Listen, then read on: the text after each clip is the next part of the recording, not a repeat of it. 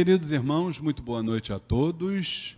Sejam bem-vindos ao Templo Estrela do Oriente, a casa da cabocla Jurema da Praia, que a luz do universo de nossos guias e orixás possa contaminar nossas mentes e, nossas, e os nossos corações. Queridos irmãos, sejam muito bem-vindos, esses que estão aqui, queridos irmãos que estão aqui no, presencialmente no Templo Estrela do Oriente e aqueles também que nos acompanham não só pelo facebook.com barra Templo Estrela do Oriente, a fanpage da Casa da Cabocla Jurema da Praia, como também através das outras mídias que nós temos, o, o Castbox e por aí vai. O que não falta é mídia que não falta é ferramenta para a gente levar a mensagem da espiritualidade, né? Então estamos aqui mais uma vez, com a graça de Deus, trazendo o quadro A Umbanda em Debate, todas as segundas-feiras, de sete às sete e meia da noite, quando a gente troca informações, troca conhecimentos, né? Sobre o espiritualismo em geral, sobre a Umbanda em particular, e a regra do jogo é o seguinte: vale tudo menos ter vergonha, tá, gente? Não pode ficar com vergonha. Então, quer tem uma dúvida sobre espiritualidade, sobre umbanda, é só levantar a mão. Está ali do lado esquerdo o nosso irmão é, Cristiano, leva aí o microfone para vocês, tá? Os irmãos também que estão online nos assistindo, é só perguntar também que o Felipe está ligado aqui, ele passa a pergunta, tá? Aí vamos começar pro, pelos irmãos que estão aqui na casa da Cabocla Jurema da Praia, Templo Estrela do Oriente. Alguém tem alguma pergunta? Só não vale vergonha, gente. Levantar a mão, hein? Começaram com vergonha, né? Ó, tem lá, primeira pergunta do meu xará. Made in Argentina. Boa Luiz noite. Fuertes. Obrigado. Boa Fala, noite. meu querido. Boa Boa, noite. noite. Fala, Luiz. É, há momentos na vida nós que falar de algumas coisas é, é difícil. Por exemplo, falar de um familiar que desencarna é, e das atitudes que os seres que ficamos ainda nesta terra temos para com ele. Por exemplo, há seres que têm um desejo em vida de ser cremados. E os seres que ficamos em terra e que somos umbandistas, temos confusões. Por exemplo, se tem que esperar 24 horas, 48 horas. Essa é a dúvida que eu tenho. Vamos lá, Luiz. É, o que o Luiz está trazendo para a gente, para aqueles que porventura não, não entenderam, porque o, o idioma que eu falo muito próximo dele é o portunhol, tá, gente? É a mistura do português com o espanhol, tá? Então ele me entende, eu entendo ele. Isso é meu irmãozão, tá? Então ele está perguntando o seguinte, com relação à questão da cremação, né?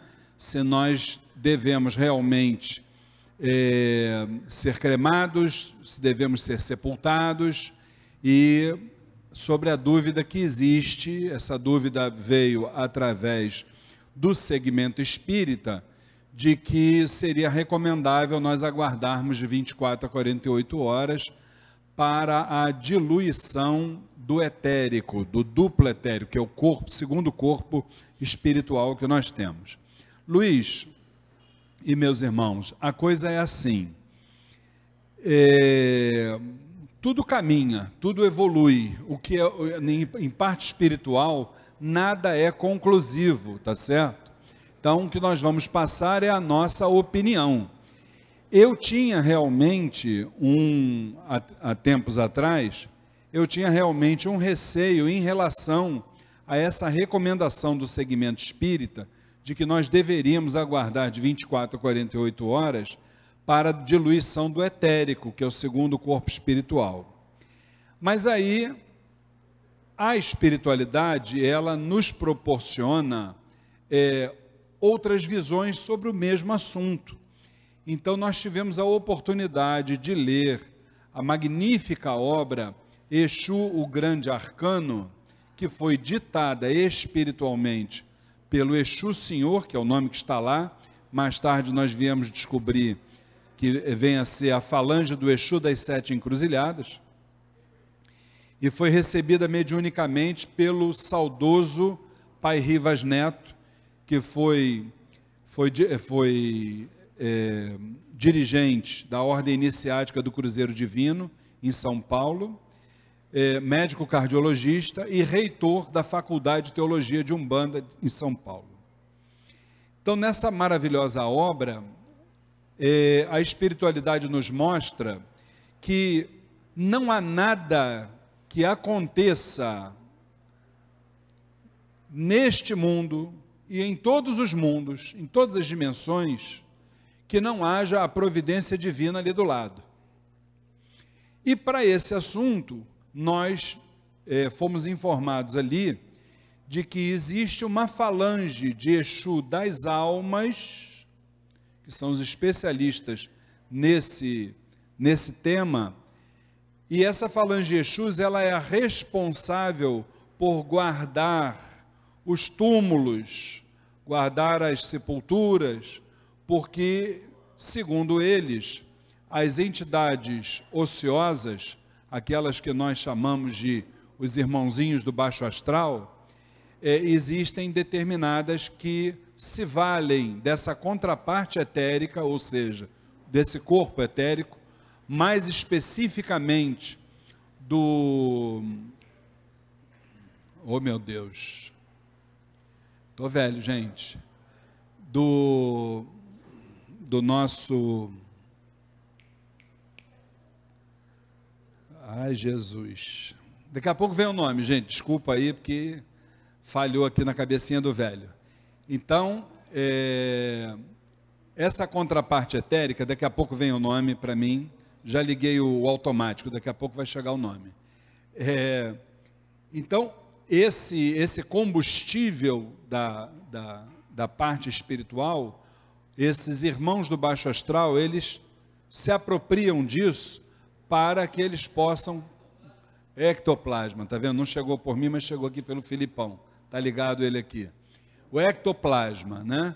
O ectoplasma, para quem não sabe, é aquilo que fica no segundo corpo espiritual, aqui na altura do chácara umbilical, e que é o principal combustível da incorporação. Então, esses irmãos ociosos se valem desse ectoplasma para colocar em prática as suas, as suas mais diversas é, engenharias maléficas, vamos assim dizer, né? Mas aí já temos lá a falange Exu das almas tomando conta disso e exatamente permitindo que o processo de decomposição possa se, se, se tornar em toda a sua plenitude. Então, esse, esse argumento, essa recomendação do segmento espírita, aí já perde a sua validade, perde a sua autenticidade, agora, por nós sabermos isso. Por isso é que é bom a gente estudar, por isso é que é bom a gente estar sempre atualizado, porque é, a espiritualidade é um processo em construção ainda para nós. Então, vamos em frente. Tá bom, querido? É, eu vou trazer aqui para vocês, meus irmãos, quem tiver mais perguntas, depois é só levantar a mão é, eu dividi em quatro perguntas, que é o, meu, é o que o, o tempo me permite. A manifestação de uma irmã veio através do, do Facebook, chamada Neuza, irmã Neuza. E ela fez, o, o áudio dela é muito longo, então eu fiz um resumo do que ela nos perguntou e eu preferi trazer aqui para um Bando em Debate, porque aí ela assiste e quem tem dúvidas sobre isso também fala. Então, a primeira questão do que ela falou, ela diz o seguinte: que fica muito triste quando vê terreiros de umbanda, de candomblé sendo atacados. E ela pergunta por que, que essas coisas vêm acontecendo. Neuza, em primeiro lugar, não adianta, é, aí já vem a minha recomendação, tá? Não adianta a gente ficar triste com o que vem acontecendo, seja esse tema ou outro qualquer. Porque se a gente for ficar triste por toda notícia ruim que chega, nós vamos entrar em depressão, vamos entrar em paranoia, porque a imprensa ela tem como como meta, como objetivo só trazer notícia ruim. Ou seja, boas notícias não são notícias. Então vamos começar por aí. É... Terreiros serem atacados. Minha irmã, se a gente estudar a história da Umbanda, a gente vai ver que isso já era comum naquela época, principalmente ditadura de Vargas e por aí vai, tá? Minha avó foi dirigente espiritual de um terreiro por 60 anos, passou por tudo isso e outras pessoas também na ocasião. Então, não é novidade para início de conversa. Agora, eu vou dizer para você uma coisa. Isso não é só isso é que eu vou me limitar a dizer, tá? Porque eu não quero me aprofundar nesse tema porque isso não me traz nada de positivo. Eu já, na minha, na minha, na minha visão, eu já entendi que isso aí de intolerância religiosa não tem absolutamente nada. Isso é um problema de segurança pública e ponto. Eu vou parar por aí, tá?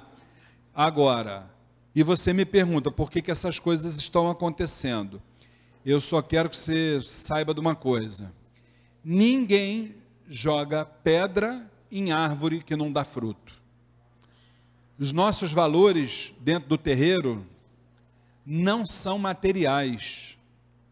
Isso é um outro equívoco. Os nossos valores, embora a gente goste de olhar para a nossa casa aqui, ver tudo bonitinho, tudo arrumadinho, tudo cheirosinho, mas os nossos valores não são esses. Os nossos valores são imateriais, que é a nossa parte espiritual. Isso ninguém tem condições, seja traficante, seja quem for, não tem condições de expulsar de dentro de nós. Então vamos botar isso na cabeça e vamos seguir o nosso barco, porque a gente tem certeza de que a espiritualidade está no comando. Então, vamos em frente. Tem pergunta aí, Felipe? Vamos lá. Presta aqui o meu querido irmão Cristiano. Ainda tem mais perguntas da Neuza aqui, vamos ver se dá para responder todas hoje. Fala, Felipe. É, Martins Clar pergunta: Boa noite. Me esclareça uma dúvida. Uma vez fui a um centro e a entidade falou coisas que não tinham nada a ver com o que eu estava passando. Até que já, até falou até que já me tirou da cadeira, ela falou. Nesses casos é perceptível que não há entidade incorporada, e sim a vaidade da pessoa. O que fazer nesse caso? falar com, falar com o dirigente da casa, eu fiquei bem constrangida porque ela falou bem alto. Todos me olharam, fiquei sem reação. Como é o nome do, do irmão ou da irmã? É Marta, escrito Martins Clá. Martins Clá. Bom, vamos usar esse nome, né? O Martins Clá, eu já soube de outros casos muito parecidos com o seu. No outro caso, o irmão foi falar com o dirigente e depois conversou com o médium. Tá? No seu caso, eu não sei se valeria a pena. Se você pretende continuar frequentando a casa, independente de qualquer coisa, acho que você poderia sim bater um papo com o dirigente, né? Porque isso muito, com muita certeza, não é a entidade que estava ali presente, não. Com certeza absoluta, isso aí é aquele problema que é crucial em qualquer trabalho espiritual, não é só na Umbanda, não, tá? que é a interferência no trabalho espiritual. Quando essa interferência acontece, começa por aí. O como termina, é, a gente nunca sabe, né? mas começa por aí. Tá bom? Mas bate um papo com o dirigente sim, tá? Vamos aqui para a segunda pergunta da Neuza. É, ela diz assim: ela viu um grupo de evangélicos levando e servindo café da manhã nas ruas e aí ela pergunta: por que, que a Umbanda não faz esse trabalho? Ô Neuza, duas coisas importantes. Primeiro lugar, vamos deixar bem claro. Isso eu até posso falar pelas outras Umbandas, porque isso é a marca do nosso segmento. Nós não estamos neste plano para ficar disputando fiéis, disputando o mercado da fé, seja lá com que segmento religioso for. Não é nosso propósito, tá? É, é muito importante deixar isso claro. Por outro lado, É, eu conheço várias casas de umbanda que fazem trabalhos na rua, tá? E são trabalhos maravilhosos. Só que tem um detalhe, minha irmã, e aí é que a gente precisa deixar isso muito bem claro. É, via de regra, quando nós fazemos, eu estou falando agora pela minha casa, que já fizemos esse tipo de trabalho na rua. Quando nós fazemos, nós fazemos um trabalho é, pragmático e não midiático. Vou explicar. O pragmático, o nome já diz, é a praticidade da coisa. É chegar lá com o objetivo, acolher quem tem que acolher, orientar, entregar o que tem que entregar, e a gente chega lá e realiza o trabalho, porque nós estamos sendo intuídos pela espiritualidade superior. Isso aí chama-se pragmatismo. Outra coisa é o midiático, que a gente vê. Agora, é, não vamos entrar nesse, nesse, nesse detalhe. Agora, uma coisa, minha irmã, a gente precisa entender. É, os irmãos evangélicos, eles realizam, e eu conheço muitos segmentos evangélicos da mais alta seriedade. Eles contribuem imensamente com esse vamos dizer assim, com essa humanidade leiga, doente, carente de um Deus, cada um no seu momento. Então a gente precisa é, é, entender que quando a gente fala de evangélico, é aquele irmão que prega e, e que prega e que, vamos dizer assim, e, e que a sua postura está em comum acordo com tudo aquilo que o maior de todos os mestres nos trouxe. E isso a grande maioria dos evangélicos, eu não tenho a menor dúvida em afirmar isso, são pessoas do bem, são pessoas que estão aí para acolher, para trabalhar pela humanidade, e a gente precisa levantar isso. Quem está fazendo outras coisas, eu já não considero um religioso, não considero um evangélico. Porque o religioso, o evangélico, ele não, não joga pedra no, no telhado dos outros, entendeu? Então, vamos deixar isso muito bem claro. A terceira pergunta, oi querido, pode, pode, pode passar para nossa irmã sim. Fala minha irmã, boa noite. Boa noite. É, o meu Seu... nome é Regina. E Regina, isso, é. dona Regina, fala. Eu queria tirar uma dúvida. Diga. É, eu, é assim, todos os orixás, é, quando der, tem, tem orixás e tem Falanges. Falanges. Sim. Então, eles, todos eles riscam ponto deles, assim, cada orixá que desce risca seu ponto, todos é para riscar o ponto ou alguns não fazem isso? Tá, vamos lá. Olha só, dona Regina, quando a gente fala orixá, na realidade, nas umbandas, eh, esses orixás são representados por falangeiros, que são entidades de grande padrão vibratório. Esses falangeiros, eu não posso falar por todas as umbandas, mas pelo menos pela maioria que eu conheço, eles não têm como riscar ponto.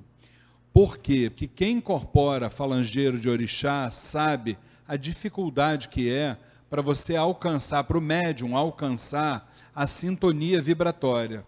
Então, quando um falangeiro está em terra, ele apenas e tão somente, ele é, exala o seu axé, a sua energia, entendeu? De forma rápida, de forma direta, né?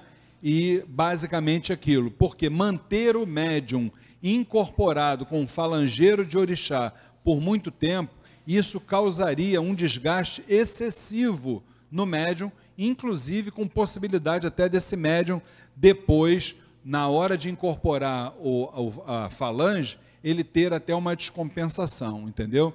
Quem costuma arriscar pontos, aí respondendo a sua pergunta, normalmente são as entidades que trabalham nas mais variadas falanges, mas também não é regra. Algumas riscam e outras não riscam.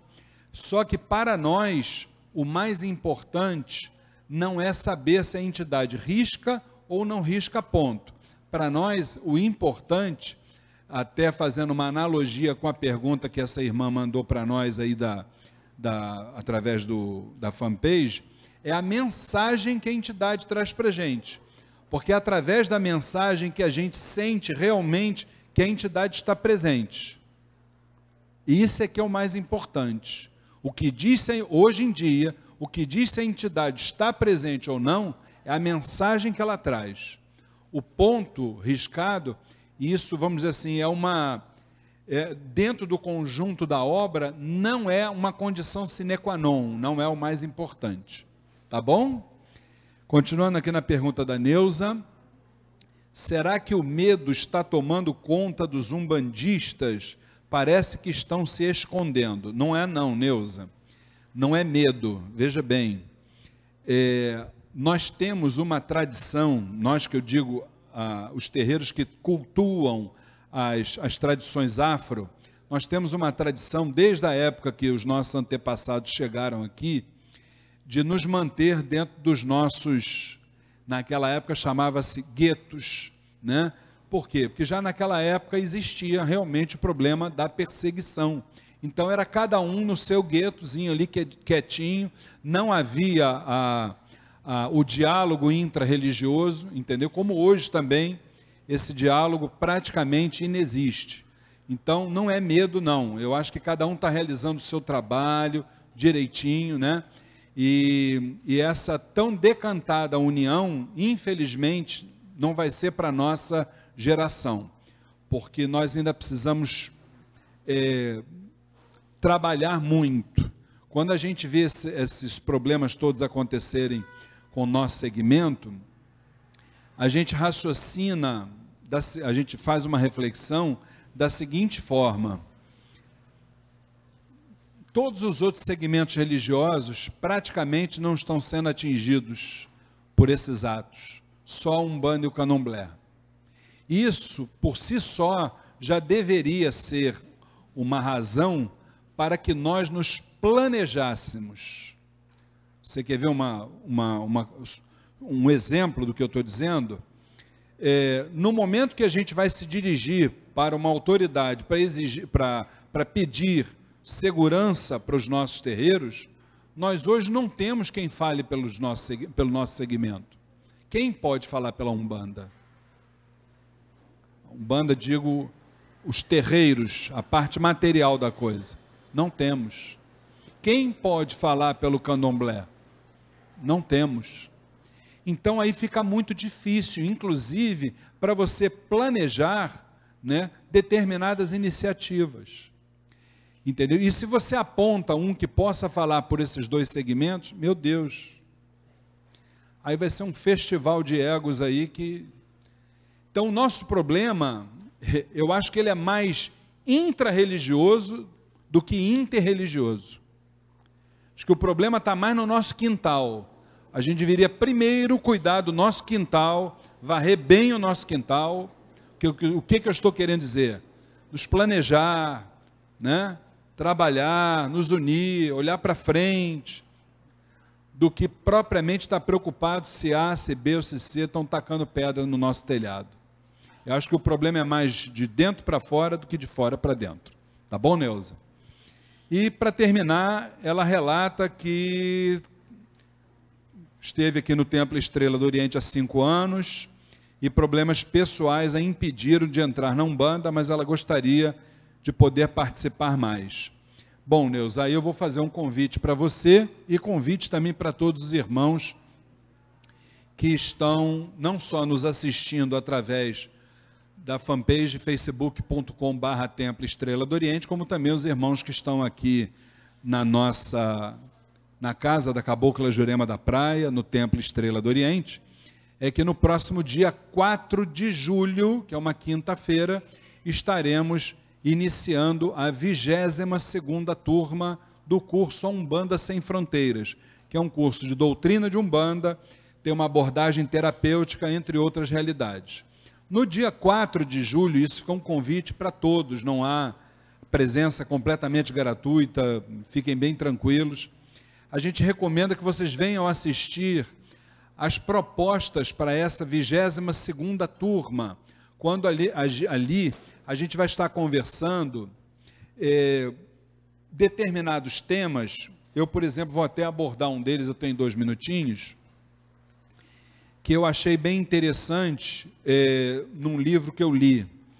Então, ali, é, eu digo para vocês uma, o seguinte: uma coisa é vocês virem para um terreiro de umbanda, sentarem, por exemplo, aí na assistência, né? E pronto, e vivenciar a umbanda uma vez por semana, assistindo a sessão, ouvindo Luiz Fernando falar. Uma outra coisa é a gente penetrar nesse universo chamado umbanda e a gente começar ali a entender que a nossa vida ela não pode continuar sendo levada apenas e tão somente pelas questões materiais, que é o que a humanidade está fazendo há muito tempo. Isso traz para nós uma série de prejuízos. Por quê? Porque nós estamos sendo, em virtude do momento que a gente está vivendo, nós estamos sendo provocados no bom sentido, pela espiritualidade superior, para mudarmos a nossa postura. O que é mudar a nossa postura? É, primeiro, buscar um conhecimento interior nosso.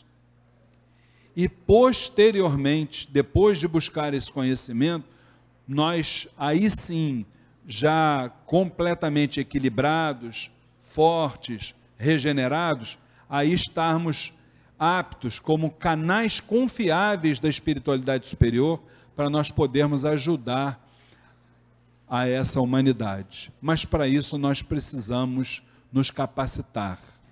Então, no próximo dia 4 de julho, uma quinta-feira, às 8 horas da noite, estaremos aqui dialogando sobre uma série de assuntos de grande importância que são abordados dentro do curso Umbanda Sem Fronteiras. Por exemplo, de onde viemos? O que estamos aqui fazendo? O que faremos depois do desencarne?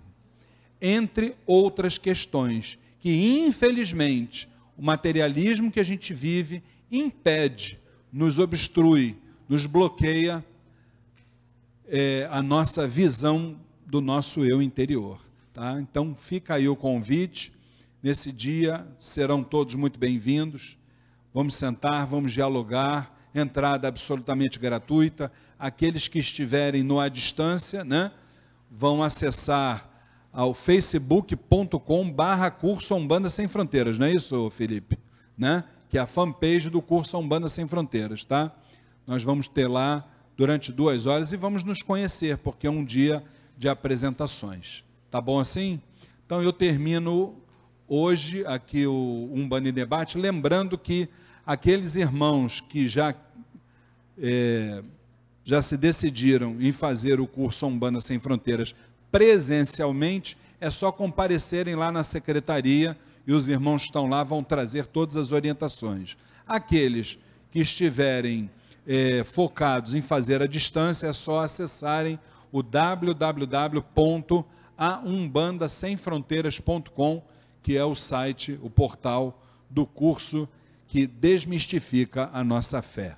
Tá bom, gente? Até a próxima segunda-feira com o nosso A Umbanda em Debate.